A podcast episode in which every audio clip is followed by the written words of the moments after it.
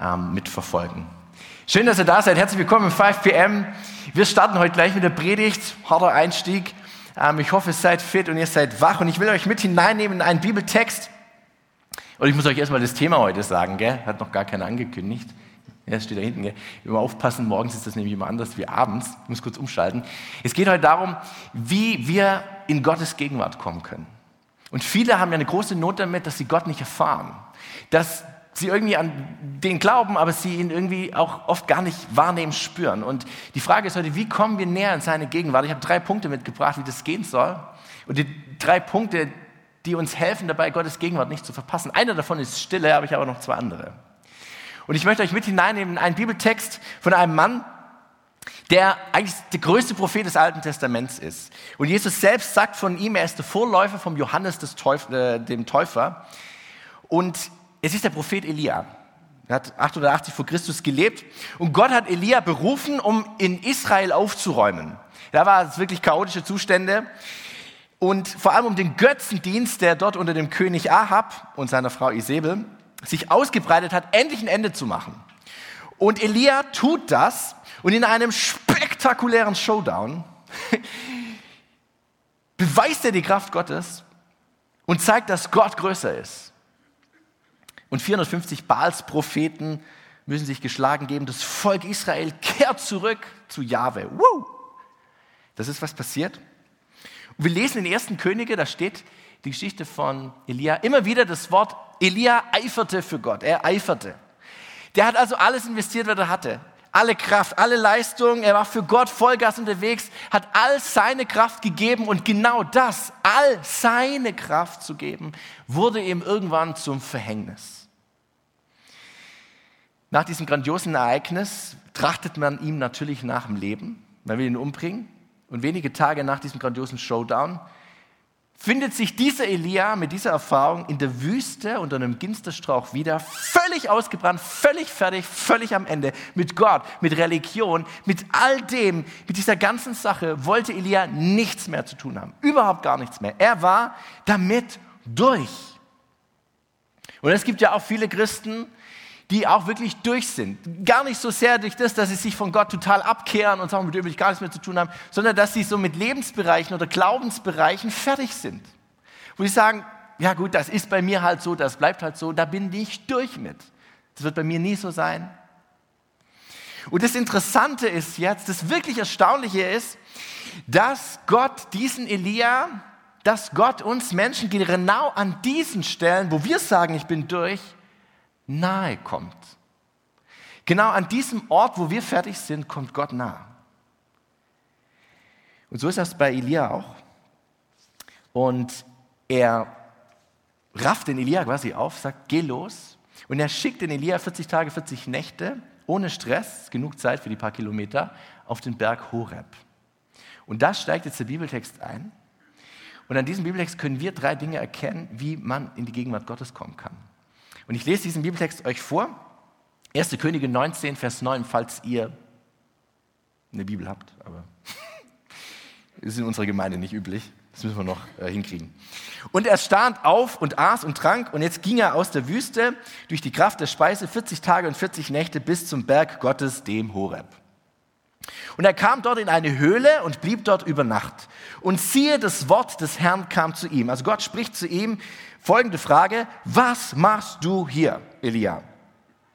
Und Elia sprach, ich habe geeifert für den Herrn, also ich habe ganz viel gemacht für dich, den Gott Zebaut. Denn die Israeliten haben deinen Bund verlassen und deine Altäre zerbrochen, die hatten keinen Bock mehr auf dich, und deine Propheten mit dem Schwert getötet, und ich bin alleine übrig geblieben, und jetzt trachten sie mir nach meinem Leben, sie wollen mir mein Leben nehmen. Und dann spricht der Herr nochmal, geh heraus aus deiner Höhle und tritt auf den Berg vor den Herrn. Und siehe, der Herr ging vorüber. Und jetzt wird spannend. Und ein großer, starker Wind, der die Berge zerriss und die Felsen zerbrach, kam vor dem Herrn her. Der Herr aber war nicht im Wind. Nach dem Wind aber kam ein Erdbeben, aber der Herr war nicht im Erdbeben. Und nach dem Erdbeben kam ein Feuer, aber der Herr war nicht im Feuer. Und nach dem Feuer, da kam ein stilles, sanftes Sausen. Als Elia das hörte, verhüllte er sein Antlitz mit seinem Mantel und ging hinaus in den Eingang der Höhle. Elia erlebt hier Gottes Gegenwart auf ganz besondere Art und Weise. Und den ersten Punkt, wie wir Gottes Gegenwart nicht verpassen, den möchte ich mit einem kleinen Experiment einleiten. Ich bitte mal alle, die können, die körperlich dazu in der Lage sind, aufzustehen. Ja, weiß, spät am Abend, ist schon dunkel. Uh, ja, super. Und jetzt bitte ich euch, euch wieder hinzusetzen. Sehr gut. Super. Der erste Punkt ist nämlich Gehorsam. Ja? Das erste, wie wir in Gottes Gegenwart neu kommen können, ist, wenn wir gehorsam sind. Und was Gehorsam ist, hast du gerade erlebt.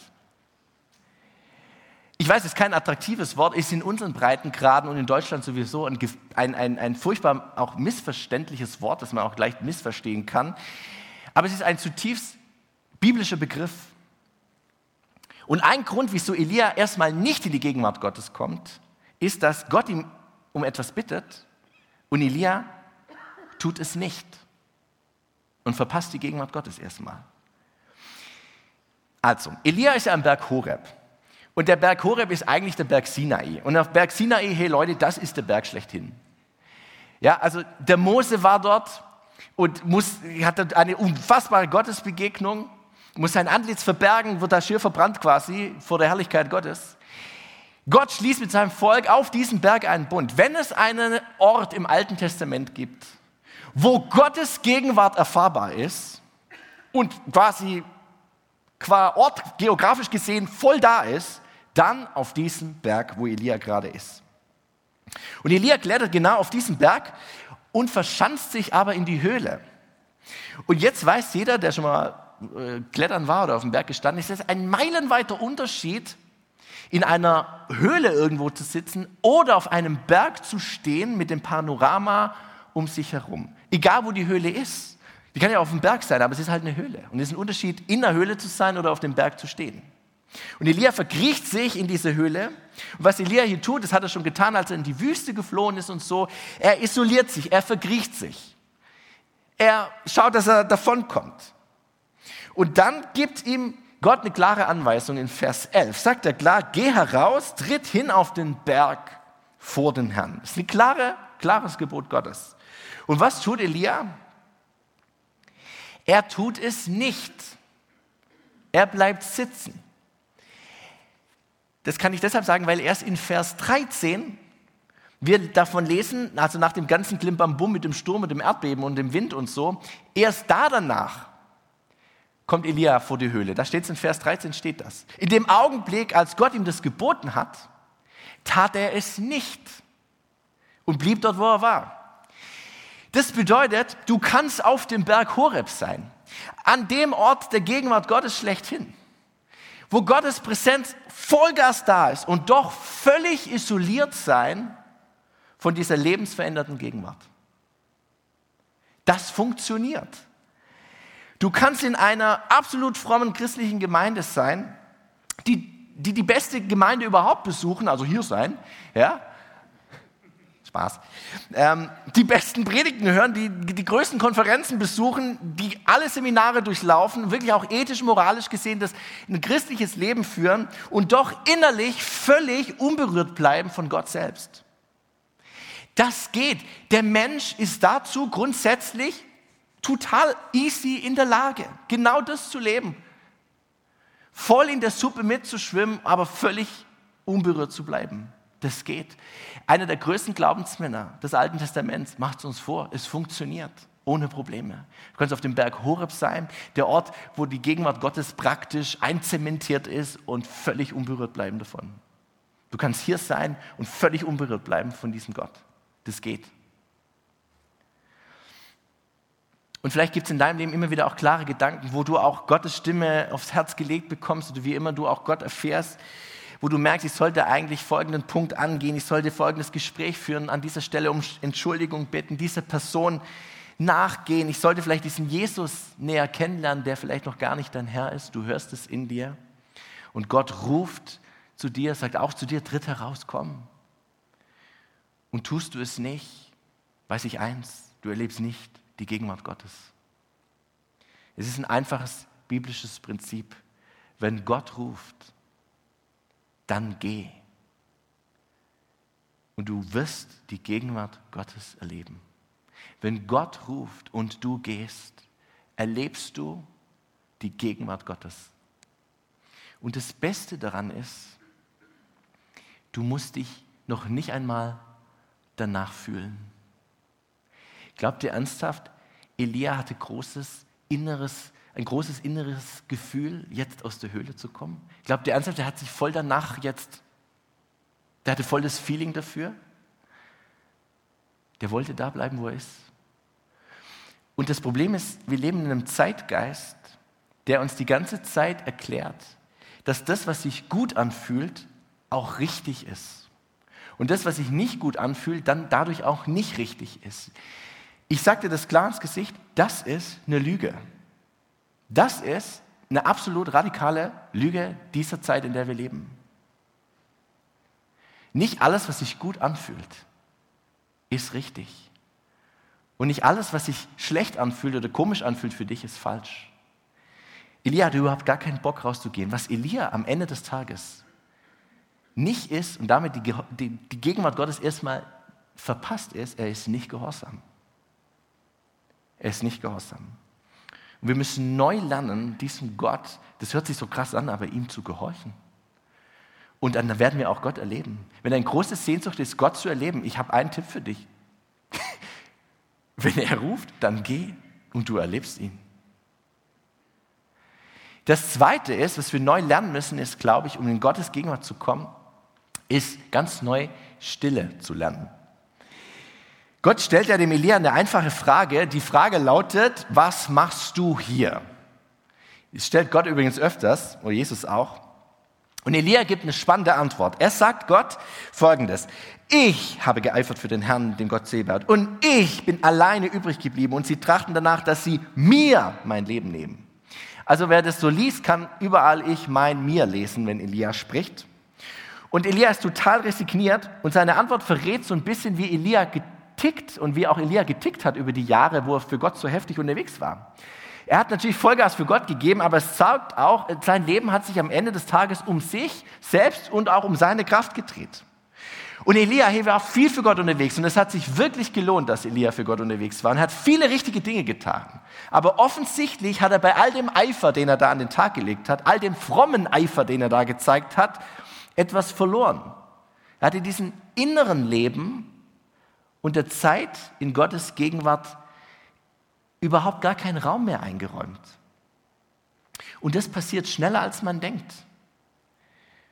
Mit Gott Vollgas unterwegs zu sein und dann geschieht das ganz schleichend, dass wir innerlich Gott gar nicht mehr den Raum geben. Elias Eifer, der fromme Eifer für Gott, ist per se nichts Schlechtes aber er trägt grundsätzlich immer auch das Potenzial in sich, dich aus der Gegenwart Gottes eher rauszuziehen als rein. Wir denken ja immer, was sind das für furchtbar schlimme, schreckliche Dinge, die uns von Gottes Gegenwart entfernen? Oh, was müssen das für, für furchtbare Sünden sein oder so? Nein, es reicht schon ganz oft ein ganz frommes Leben. Ein ganz eifriges Leben für den Herrn, wenn wir verpassen, ihm den Raum zu geben, den er braucht. Und Elia, dem größten, der größten Gestalt des Alten Testaments mit, ist genau das passiert. Er geht daran vorbei und Gott fragt ihn, was machst du hier eigentlich? Was machst du hier eigentlich? Was eiferst du denn? Was tust du? Wo ist der Platz für mich? Das ist übrigens die gleiche Frage, die Jesus der Martha stellt. Maria und Martha, ja. Jesus ist bei den beiden zu Besuch und Maria sitzt so vor Jesu Füßen und saugt völlig die Gegenwart von diesem Jesus auf. Sie ist einfach nur da. Sie existiert nur vor Jesus. Und Martha ist irgendwo hinten in der Küche und keine Ahnung, was die da macht. Brät irgendeinen Schnitzel oder so. Ja. Und tut und macht und eifert die ganze Zeit rum. Und das große Problem von Martha ist jetzt nicht, dass sie so eifrig ist. Das ist jetzt erstmal gar nicht das große Thema sondern die Problematik an der Geschichte ist, dass Jesus dieses Schnitzel, das sie da so eifrig zubereitet, überhaupt gar nicht bestellt hat. Der hat es überhaupt gar nicht bestellt. Er wollte das in dem Augenblick gar nicht.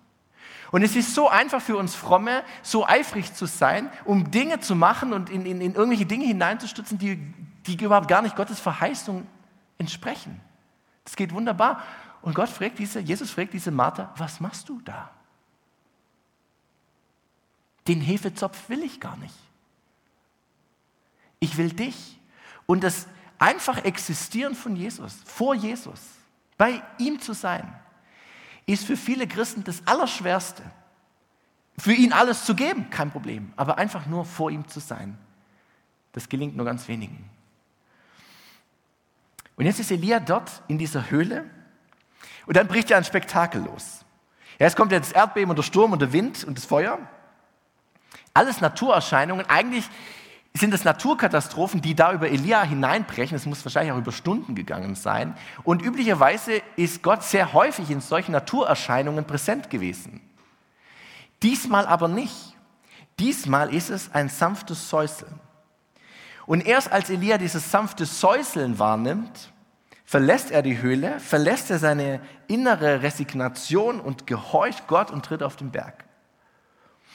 Und dieses sanfte Säuseln ist im hebräischen Urtext eine super spannende Formulierung, die es nur so, es gibt in der ganzen Bibel, wiederholt sich diese Formulierung nirgends. Sie gibt es nur an dieser Stelle. Und die, alle Bibelübersetzungen versuchen irgendwie das wiederzugeben. Also die Elberfelder sagt zum Beispiel, das ist ein Ton eines leisen Wehens. Oder Buber übersetzt mit eine Stimme schwebenden Schweigens. Oder jemand anderes übersetzt es so, eine Stimme einer ausgemergelten Stille. Hm. Ja?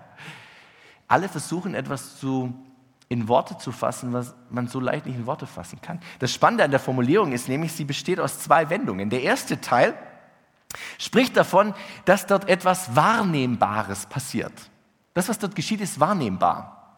Und der zweite Teil der Wendung erzählt uns aber, das, was da wahrnehmbar ist, ist aber nichts ist ein wahrnehmbares Nichts. Und ich glaube, dieser Elia macht in diesem Augenblick eine sanfte und ganz unspektakuläre Begegnung mit akustischer Stille. Dieses sanfte Säuseln ist nicht jetzt eine besondere Art, wie Gott spricht, jetzt besonders sanft oder besonders leise Gott hat ja schon die ganze Zeit mit Elia gesprochen. Die sind die ganze Zeit im Smalltalk. Es ist nicht eine besondere Art, wie Gott jetzt redet, sondern es ist echte, schlichte, unspektakuläre Stille.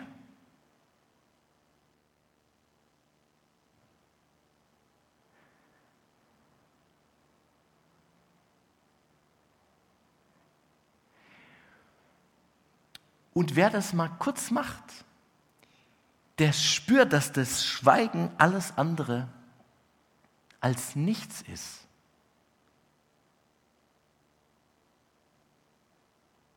Das ist alles andere als nichts. Da ist was. Dieses Schweigen, diese Stille verändert den Elia. Er hat dort eine, muss eine große Begegnung mit Gott gehabt haben, weil dann tritt er heraus. Das Reden Gottes, dieses ganze Reden mit Gott vor, hat nichts dergleichen bewirkt. Diese Stille schon. Gott schweigt und ist im selben Augenblick völlig gegenwärtig. Das Schweigen ist ja für uns Christen eine große Not. Wir wissen schon, das gehört irgendwie dazu zum Christenleben.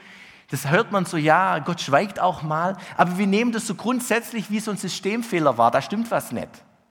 Also es kommt schon vor, aber im Prinzip ist es nicht so wie gedacht. Ja, wir haben so die Gleichung, Schweigen gleich Gott nicht gegenwärtig. Irgendwas ist nicht ganz richtig. Elia erlebt es anders. In dem Schweigen erlebt er die pure Gegenwart Gottes. In der Stille hat er die größte, eine intensive Gottesbegegnung. Die Stille verändert Elias Leben, ohne dass Gott redet, ohne eine Antwort auf seine brennende Fragen zu bekommen übrigens. Es ist auch kein hochspiritueller Moment und es ist auch kein hochcharismatischer Moment. Es kommt auch kein Engel mit einer Botschaft. Es liegt auch keine heilige Schrift vom Himmel mit Anweisungen, was er tun soll. Die Antwort, die Gott diesem Elia gibt, ist nicht eine Information. Es ist auch nicht, dass er die Umstände von Elia verändern würde, sondern die Antwort, die Gott Elia gibt, ist eine Begegnung mit ihm. Und es ist offensichtlich so, wenn man das liest, wenn du ihm begegnest, ist das eine Antwort auf deine Fragen. Und das geschieht an dieser Stelle und an vielen anderen Stellen der Bibel in der Stille. Und jetzt haben wir ein großes Problem in unserer Zeit. Stille ist echt nicht angesagt. Stille ist ein großes Problem. Stille ist, gilt als verlorene Zeit bei uns heutzutage. Wir kommen so wenig in die Stille, weil wir in der Stille auch immer konfrontiert werden mit uns. Jemand hat mal gesagt, wenn der äußere Lärm abnimmt, also das Drumherum abnimmt, dann wird das Innere laut in einem. Dann, das sind ja die Dinge, die offenen Fragen, die Schuld, die, die Trägheit unseres Lebens, die, das, was wir verdrängt haben, das kommt dann, mit dem wollen wir wenig zu tun haben. Aber es ist genau der Ort, an dem Gott gerne wirken würde, an dem Gott gegenwärtig ist. Weißt du, bloß, weißt du, was das Problem ist? Dass du nur so selten an diesem Ort bist. Dass du nur so selten bei dir selber bist. Da wollen wir oft nicht hin. Das ist auch ein schwieriger Ort. Und ich glaube, dass die moderne Welt, in der wir leben, immer mehr wie eine Art Verschwörung ist, grundsätzlich gegen das, das wir wahrnehmen können. Wir sind ja total abgestumpft in unserer Wahrnehmung geworden. Und es ist meiner, meiner Meinung nach eine Verschwörung gegen Stille, unsere Zeit, in der wir leben. Es gibt eine Studie aus Kalifornien, da hat man Menschen, mehrere hundert Menschen, gebeten, für 15 Minuten einfach in einem Raum zu sein, wo sonst nichts ist. Und einfach mal ihren Gedanken nachzugehen. Und es gab nur eine Sache in dem Raum, man konnte auf einen Knopf drücken, um sich dann selber so einen kleinen Stromschlag zu verpassen. So, mehr gab es da nicht. Und sie sollten einfach nur dort sein, es war ruhig, es war still und sie sollten quasi bei sich sein. Zwei Drittel der Männer, Jungs, haben auf den Knopf gedrückt. Ein Viertel der Frauen. Und es muss Leute gegeben haben, die über 100 Mal draufgeknallt haben und sich einen Stromschlag verpasst haben. Jetzt denken wir, was sind das für, was stimmt bei denen nicht? Das ist ganz, die sind nicht irgendwie besonders verrückt oder so. Die, das sind so Leute wie du nicht. Es war für sie aber deutlich unangenehmer, mit sich in der Stille allein zu sein. Und es war für sie einfacher, etwas zu tun, selbst wenn das, was sie da tun, ihnen eigentlich schadet oder schmerzt. Und ganz ehrlich, ich gucke hier so ein paar Gesichter rein, ist genau das, was du machst. Du weißt eigentlich, dass das, was du da tust, dir eigentlich schadet. Das sollst du eigentlich nicht machen und tust es trotzdem, weil das andere dir noch viel ungewöhnlicher erscheint. Hey, es gibt, es gibt so unglaublich viele, die überhaupt gar nicht mehr in der Lage sind, Stille auszuhalten. Die fühlen sich da drin wirklich wie das allerletzte und wissen überhaupt gar nicht, was das überhaupt ist und halten es nicht aus und drücken lieber auf den Knopf, auch wenn das sie schadet, ihnen schadet. Und das ist krass. Wir haben verlernt ein kostbares Gut, nämlich Stille. Wir haben verlernt, einfach nur vor Gott zu sein. Für Gott Dinge zu tun, kein Problem für die allermeisten, aber einfach nur vor Gott zu sein, haben wir verlernt. Und wir müssen neu lernen, mit, mit der Gegenwart Gottes zu kooperieren, umzugehen. Ich habe euch mal ein Video äh, aus unserem letzten Dänemark-Urlaub mitgebracht. Das ist mein Sohnemann, der dort das erste Mal Drachen steigen lässt. Und er hat es davor noch nie in der Hand gehabt und lässt das Ding da fliegen. Das ist ein Drachen da oben, so ein Lenkdrachen. Und die allerersten Male, als er das probiert hat, ging das etwas so. Ja, ich habe den Drachen gehalten, er steht da drüben. Und dann macht er so. Ja, und dann nochmal. Und dann. Und das ging die ganze Zeit so. Das Ding war keine zweieinhalb Sekunden in der Luft weil er nicht wusste, wie man mit dem Wind, der da weht, wo er will, so ist es beim Heiligen Geist übrigens auch, er weht, wo er will. Er kannte das nicht, wie man damit umgeht. Es war völlig ungewohnt. Und nach zehn Minuten hatte er keinen Bock mehr. Das war völlig frustrierend. Und er sagt, Papa, das ist der letzte Dreck, du hast mir erzählt, das wäre super geil. Was ist das? Und dann ist er dran geblieben und man sieht es ja hier, und hat es geschafft, nach Tagen an diesem Strand das Ding zu beherrschen und mit dem Wind, der da immer weht, zu kooperieren.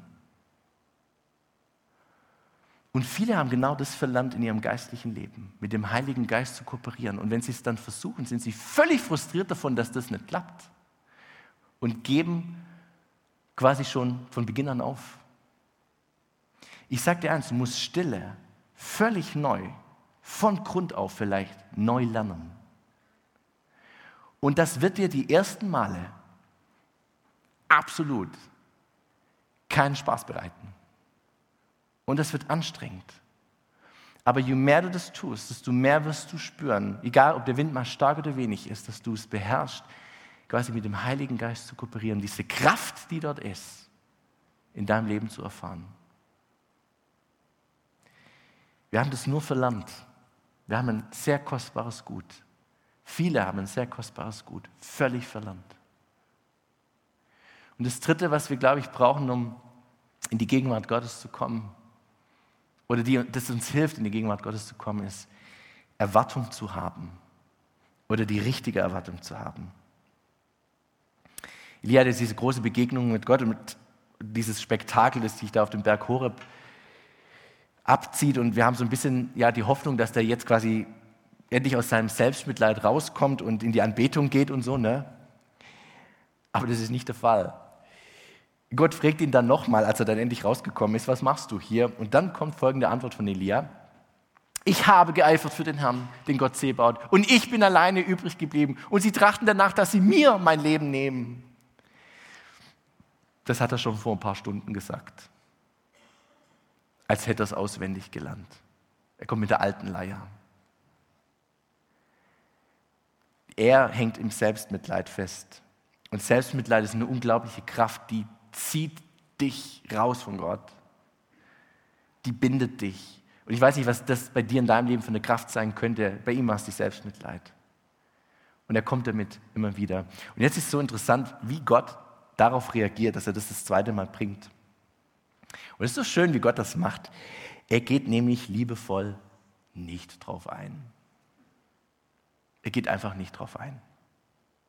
Er geht liebevoll darüber hinweg und gibt dem Elia einen Auftrag und sagt, jetzt gehst vom Berg runter, geh deinen Weg nach Damaskus, salbe den König, finde deinen Nachfolger Elisa, geh los. Und dann gibt ihm Gott noch eine folgende Information mit. Der Elia war völlig frustriert, dass das Volk Israel trotz dieser Spektakels mit den Baalspriestern nicht wirklich umgekehrt ist. Und dann sagt ihm Gott noch, ich habe 7000 übrig gelassen die noch auf dem rechten Weg sind, die noch voll Glauben sind. Und das klingt in unseren Ohren erstmal, boah, krass, 7000, boah, Alter, yo. Für Elia war das ein Häufchen Elend.